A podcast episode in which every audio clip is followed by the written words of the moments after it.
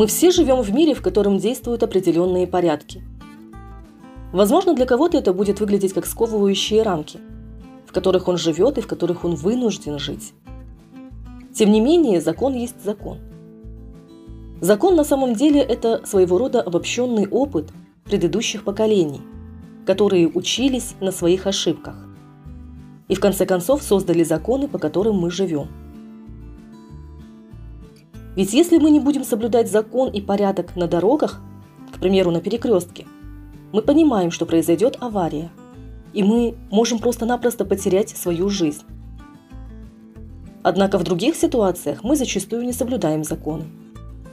И так как последствия несоблюдения нами законов не так очевидны и не сразу бросаются в глаза – как, например, ДТП и его последствия, то мы предпочитаем забывать об этих законах и выбираем не придерживаться их.